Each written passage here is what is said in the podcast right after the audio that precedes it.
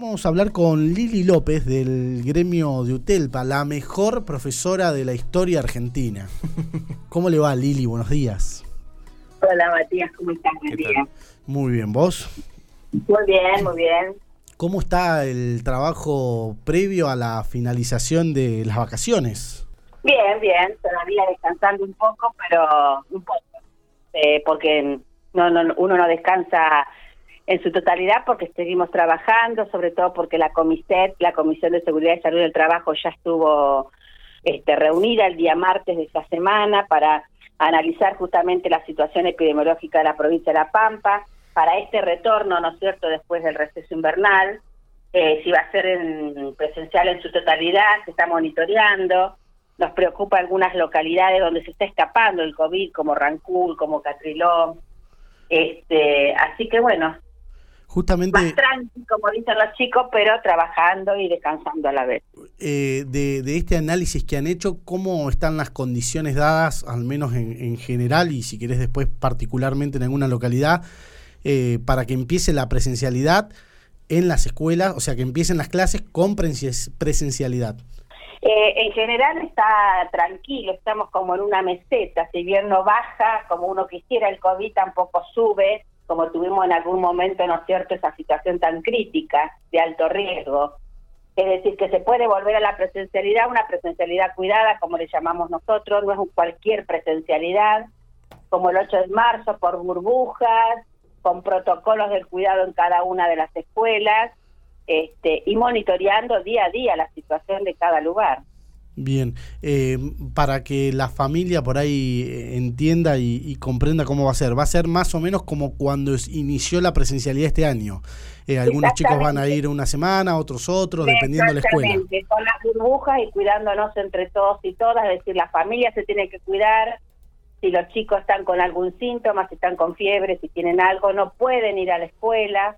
Este, en la escuela protocolo que se debe cumplir a rajatabla, como decimos nosotros, de, con tapabocas, con distanciamiento, con ventilación, con este, limpieza de superficie.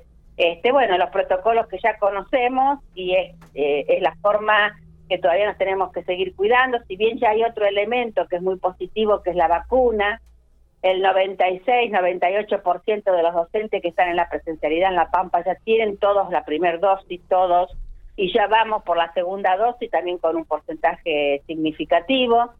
Así que, bueno, este, esto también para nosotros es muy importante.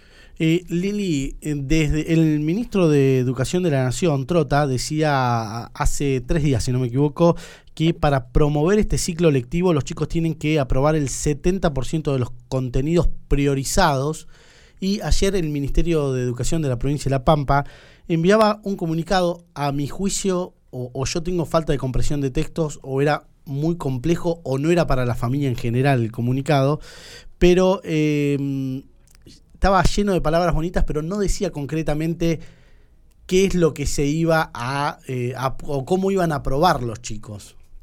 ¿Cómo, va a ser esta aprobación de... Acá en la provincia de La Pampa se viene trabajando ya con todo lo que sacó recién ahora el Consejo Federal de Educación, que es el día martes pasado. Claro.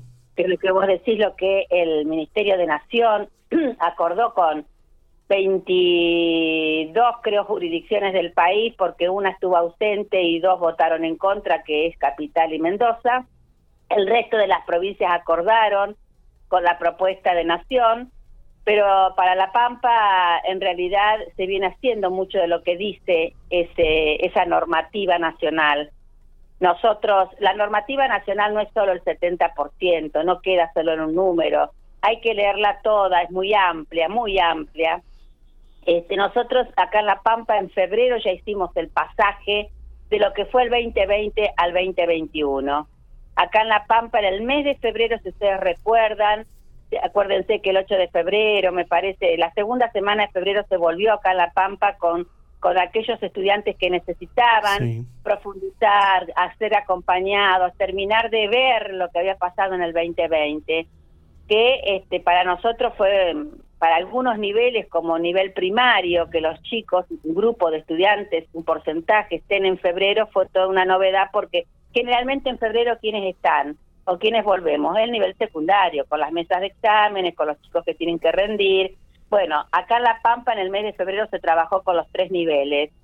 Eh, fue el pasaje del 2020-2021. ¿sí? Lo que está proponiendo esa normativa del Consejo Federal es un trabajo del pasaje del 2020-2021 a esta altura del año. Para todo el país porque otras provincias no han implementado esto. Acá en La Pampa se trabajó además con este priorizar saberes. Ese trabajo está, que es lo que nombra esta normativa.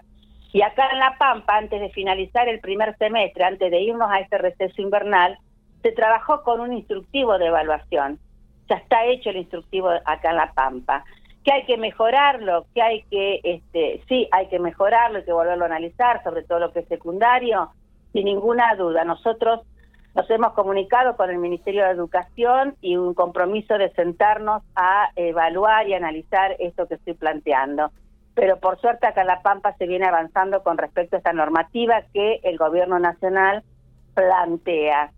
Eh, desde la UTELPA y desde CETERA, como sindicato de base de CETERA, y ustedes ya saben nuestra opinión, nos negamos a las evaluaciones punitivas, a las evaluaciones que te ponen un número, que son castigos, hay que evaluar en una, con una mirada integral, hay que evaluar en proceso al estudiante. No podemos perder de vista el contexto de cada uno de los pibes, más en este contexto de pandemia, donde eh, profundizó las diferencias, donde eh, la situación no es fácil y vos no podés hacer una evaluación estandarizada para todos iguales, porque cada uno tiene una realidad distinta del otro.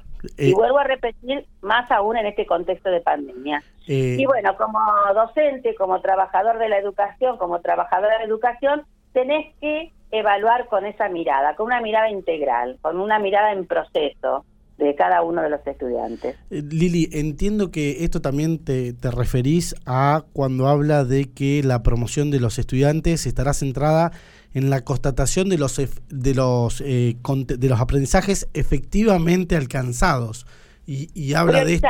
Se han priorizado los saberes, se han priorizado porque bueno en este contexto de pandemia y en estos formatos que hemos estado trabajando, que hemos ido y vuelto de la presencialidad a la virtualidad, el trabajo bimodal, como quieran llamarle, porque ahora tenemos nuevos conceptos en el sistema educativo, este, hay que contemplar todo esto. Y no puede ser un número.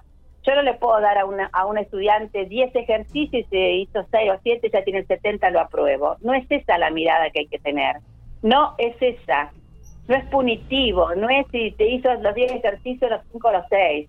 Hay, es mucho más profunda la mirada de evaluación creo que este contexto de pandemia nos permite eh, seguir discutiendo cómo tiene que ser la evaluación y creo que vamos en buen camino. Desgraciadamente, a través de una pandemia, nos pone en discusión la evaluación para que deje de ser de una vez por todas punitiva, que sea un número, sino que podamos mirar muchas otras cosas, analizar de cada uno de nuestros estudiantes, que no es solo si me hizo los 10, los 5, los 6 ejercicios, sino que este, cada persona arrastra y tiene y logra de distintas formas los saberes este, y eso es lo que hay que contemplar. Y el contexto, la realidad, su familia, este, qué, qué es lo que posee ese, ese sujeto. Eh, Lili, imagino que... son palabras complejas, que a lo mejor es difícil de entender, pero... No, no, no, se, entiende, o sea, suena ambiguo muchas veces, o sea, no, no hay una definición clara. Entiendo que tiene que ver justamente con esto, con la, diversidad. Porque tenemos la cabeza formateada de que le pongo uno, le pongo un dos, le pongo un cinco, le pongo un diez. Esa es la cabeza formateada y de esa cabeza es la que tenemos que salir y eh, tratar de evaluar, no no es ambiguo, no es este em, liviano, sino que eh, yo no me voy a poner a, hablar acá, dar una clase de qué conceptos se tienen que tener en cuenta, porque hay, hay este conceptos puestos para que se observen y se analicen de cada sujeto. No es que va a ser así ambiguo y, y, y como me gusta a mí. ¿Se entiende esto? Sí, perfectamente. Va a haber una normativa clara con ciertos parámetros, no encontraba la palabra, con ciertos parámetros que son los que yo tengo que medir o son los parámetros que tengo que observar para poner, este, decir si este estudiante alcanzó los saberes o no los alcanzó. Eh, Lili, de, o sea, el contenido de la currícula de, todos los alumnos se venía haciendo año tras año y, seguramente el ejercicio del año tras año hace que eh, se pueda concretar todos esos contenidos. Con esta virtualidad, imagino que estos contenidos priorizados fue un, un, ideal de cuáles son los contenidos priorizados y otros la realidad de lo que se pudo finalmente llegar a los alumnos con esos contenidos. Digo porque eh, hay un porcentaje de clase virtual, otro es tarea, otro se necesita la ayuda de la familia que le explique al chico. Eh, de, la, idea que tuvieron de, ese, de, esos contenidos priorizados, ¿cuántos se pudieron realmente aplicar a los jóvenes?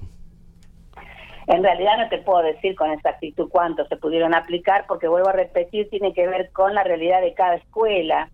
Nos va a costar eh, esa mirada de, esa estructura formada que tenemos de qué, cuál es la escuela ideal, ¿no? De esa escuela que teníamos antes de marzo del año pasado. Eh, hay que romper con esa idea. Nosotros hoy tenemos que estar planteando otra escuela que ya nos veníamos planteando algunas cuestiones, sobre todo lo que vuelvo a repetir en nivel secundario.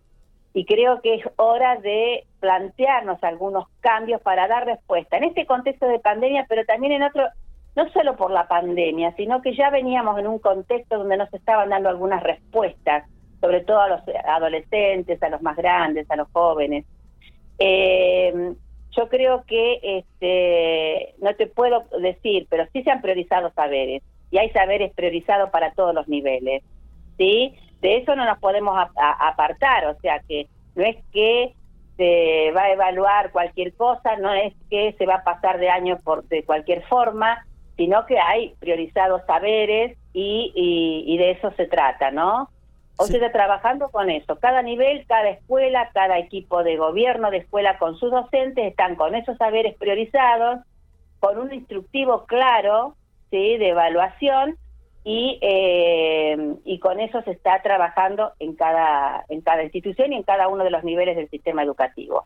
Esto lo quiero dejar claro porque no es que estamos a la deriva, no, no, hay saberes priorizados, hay instructivos de evaluación, es decir, que se está manejando para este, evaluar y para dar clase a cada uno de nuestros estudiantes.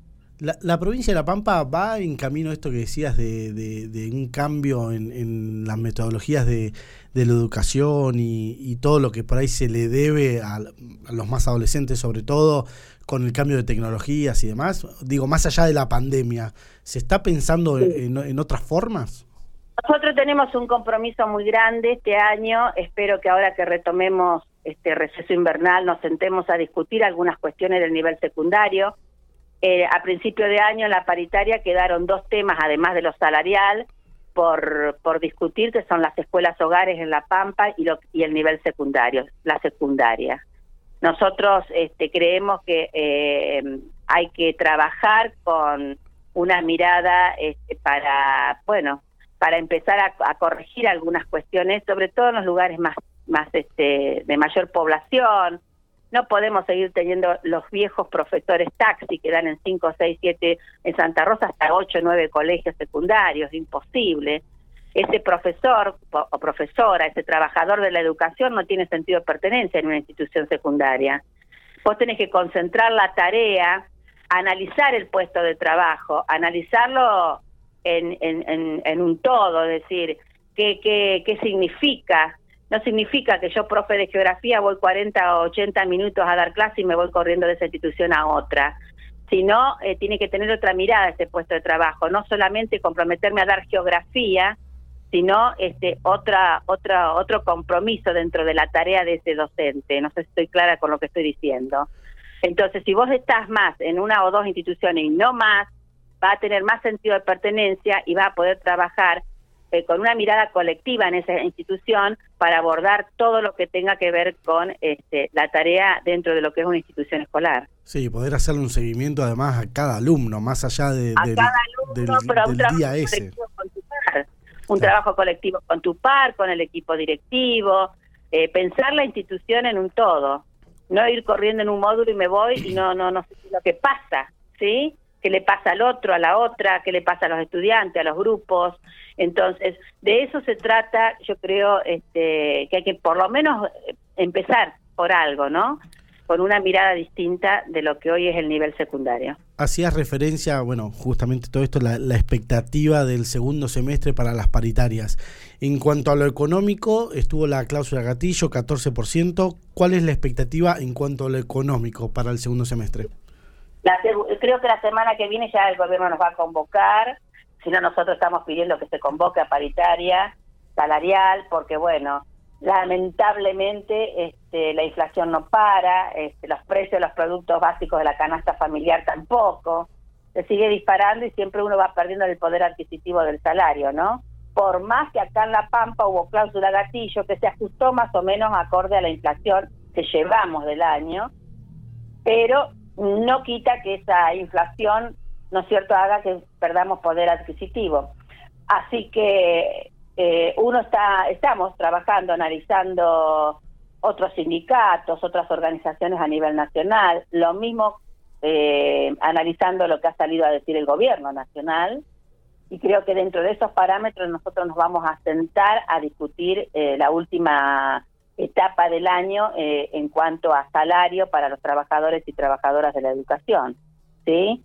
Hoy hemos alcanzado un 27, y algo por ciento, si no me equivoco, de lo que va eh, retroactivo, ¿no es cierto?, enero, esta parte del año, y bueno, eh, ya el presidente de la Nación, ya el ministro de Economía de Nación han hablado que vamos a andar alrededor del 40, 45%. Dentro de esos parámetros uno tendrá que discutir esta última trama del año.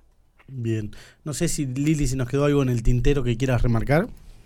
No, aprovechar este medio que sé que es muy escuchado acá en Pico y la zona para decirles a los, a los trabajadores y trabajadoras de la educación que hoy es el último día para inscribirse para los movimientos anuales. Por favor, aquella persona que no lo haya hecho, pasado este día ya no puede inscribirse más y no va a aparecer en los listados para el año que para los movimientos de fin de año, para las titularizaciones. Así que es fundamental que quien no lo haya hecho todavía les queda unas horas para hacerlo. Y lunes, martes y miércoles de la semana que viene hay tres días para rectificar si hubo algún error o quieren agregar algún certificado para aquellos que se inscribieron. Quien no entró hoy no va a tener esa posibilidad, así que espero que me estén escuchando y bueno, y mandarles un abrazo a todos los docentes porque se nos termina el receso invernal, nos hacía falta este este descanso porque son tiempos muy complejos, muy difíciles. Volvemos el lunes y por favor a cuidarnos muchísimo, a mantener los protocolos en cada una de las escuelas. gracias. Muchísimas gracias Lili por tu tiempo. No, por favor, gracias a ustedes chicos, hasta luego.